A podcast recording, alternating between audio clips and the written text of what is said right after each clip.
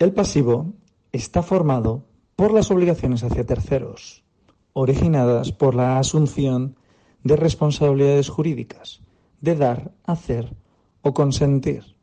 Puede dividirse en dos tipos de pasivos, corriente y no corriente.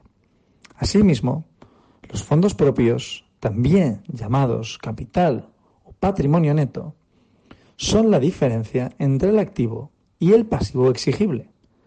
Son, por tanto, el valor contable neto de la compañía, ya que representa el valor de los bienes y derechos que la empresa no debe a nadie.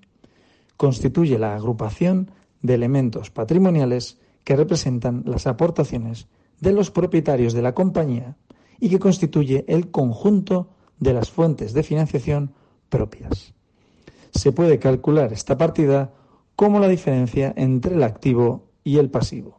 De esa manera, obtendríamos básicamente cuántas reservas quedan más resultados en la compañía al finalizar el ejercicio.